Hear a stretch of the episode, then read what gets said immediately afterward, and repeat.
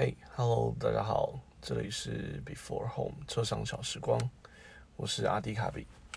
呃，为什么今天是是礼拜二来录这一集呢？是因为我昨天刚从花莲回来。对，那我们今天想跟大家聊的就是有关于在花莲看到的一些事情，然后及听到的一些有关于原住民的现况。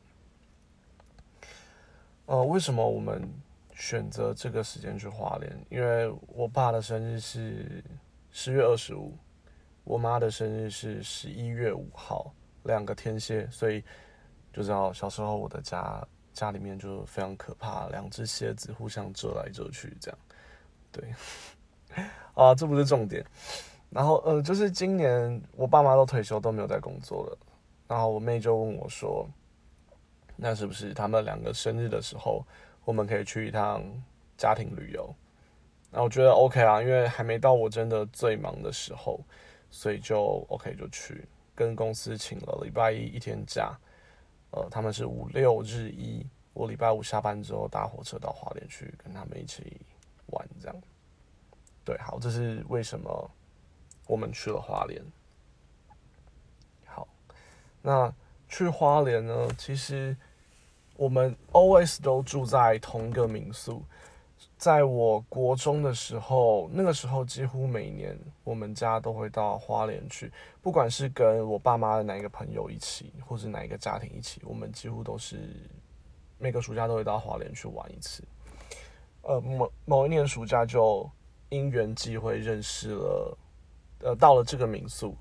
这民宿名字，我觉得先就先不说，因为我不确定老板他愿不愿意让，想不想让大家知道啦。对，因为我后面会讲一些他讲的话，对我怕他到时候被肉搜什么的。好，那我们就跟这个民宿老板，呃，就那一年过去之后，就发现很合得来，就跟他哎变成很好的朋友。他有两个小孩，然后一个。在做老师，另外一个在台中。好，这个这个是后话了。对，呃，总之那时候就，呃，很好，变成很好的朋友。呃，之后的每一年暑假，我们再去花莲，也都住在他们家，就是他的民宿里面这样。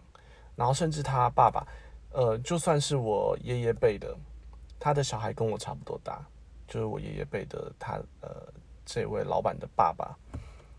呃，还让我们看了他的猎枪，他们真的是在山里打猎，打山猪、打鹿、打飞鼠的这种，就是非常纯正的原住民这样。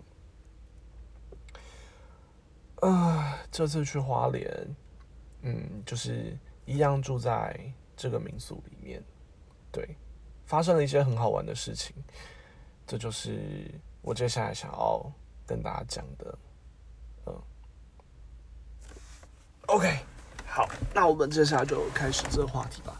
这话题我觉得会稍微严肃一点，呃，因为毕竟我我也是一个在工作的人，那他小孩老板他两个小孩也都开始在工作了，所以今年我们过去的时候话题就会稍微围绕在呃工作上啊，或是他们以后想要什么样的生活。因为像这位老板他有一个七甲的。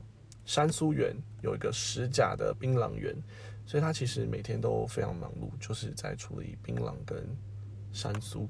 可其实他在退休之前，他是一个医护人员，对我忘记是什么科的，放射科吗？还是麻醉科之类，我忘记了。他老婆是护士，所以都是医疗体系里面的人。那退休之后就呃回自己家里。来处理自己的田啊什么的，叭叭叭，好有点扯远了。OK，反正就是聊天聊聊，突然聊到说花莲原住民的现况。其实主要是先聊到他家的山苏跟那个槟榔找不到人来帮忙，是像长工或者是工人，对，就是完全找不到人帮忙。之前在帮忙的那几个。呃，原住民他都都也都是请原住民，那后来就可能住院啊或者什么，然后后来身体不太好就没有办法来了。好，就由此开始切入重点了。呃，他发给这些工人们的薪水是一天一千五，可是他们基本上当天领完钱就用完了，甚至中午会先预支五百，然后晚上工作结束之后再拿剩下的一千。他们把钱全部用在槟榔、酒跟抽烟上面。呃，这是为什么呢？老板他有跟我们讲到一个非常重要的点，就是花莲对原住民的补助太多了。然后我当下听到，其实我非常的讶异，就是怎么会这样呢？对于弱势族族群的补助，是希望他可以过得更好，而不是让他变成 这样。老板他自己本身是原住民，可他自己也说了，这些补助把原住民都养成好吃懒做的人了，并没有教他怎么去生活，怎么去赚钱，而是让他可以不用工作就可以生活。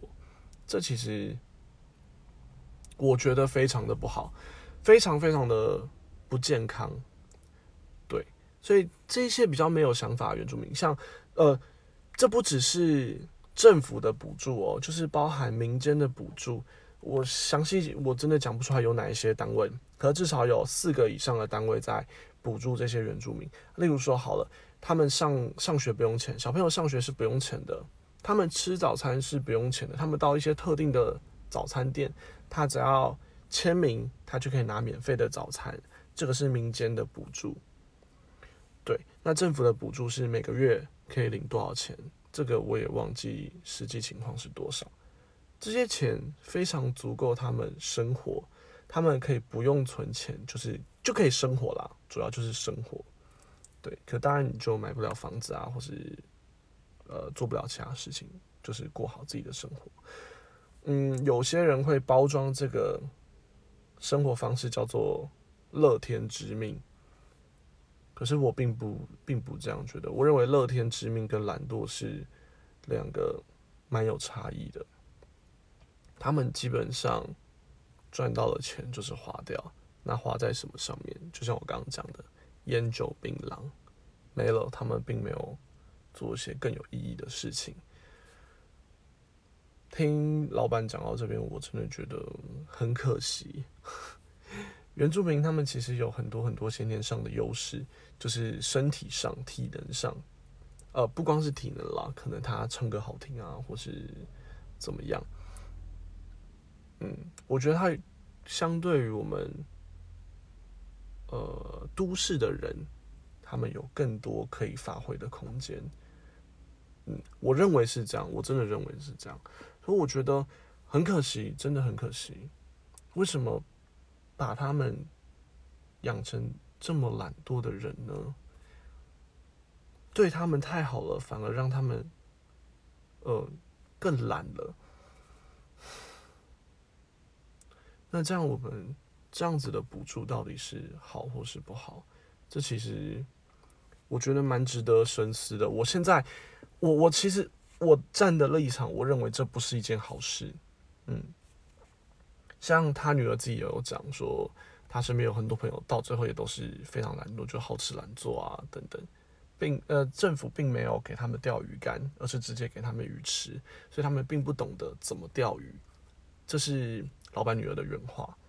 对我觉得，连他们自己都这样想了，这真的是很可惜、很可惜的一件事情。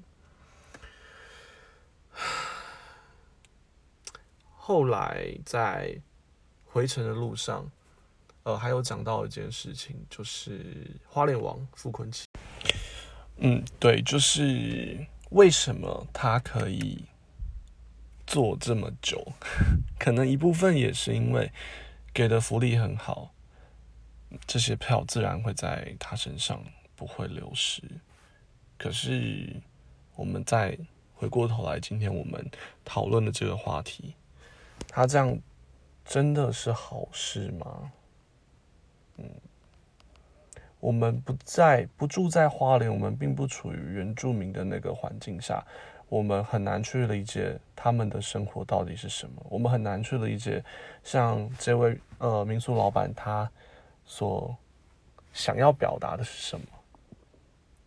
可是我真的觉得，不管是对任何弱势族群，都需要去思考这样的补助到底是好还是坏。嗯，今天我们的讨论就到这边。我想跟大家聊的就是关于原住民的一些现况，这样。可是主要在花莲了，就是不包含其他地区，因为我只有听到这样子的状况。对。那如果有什么想要聊的，或者是想要反映给我的，都欢迎留言喽。就先这样了，我是阿迪卡比，我们下次见喽。拜拜。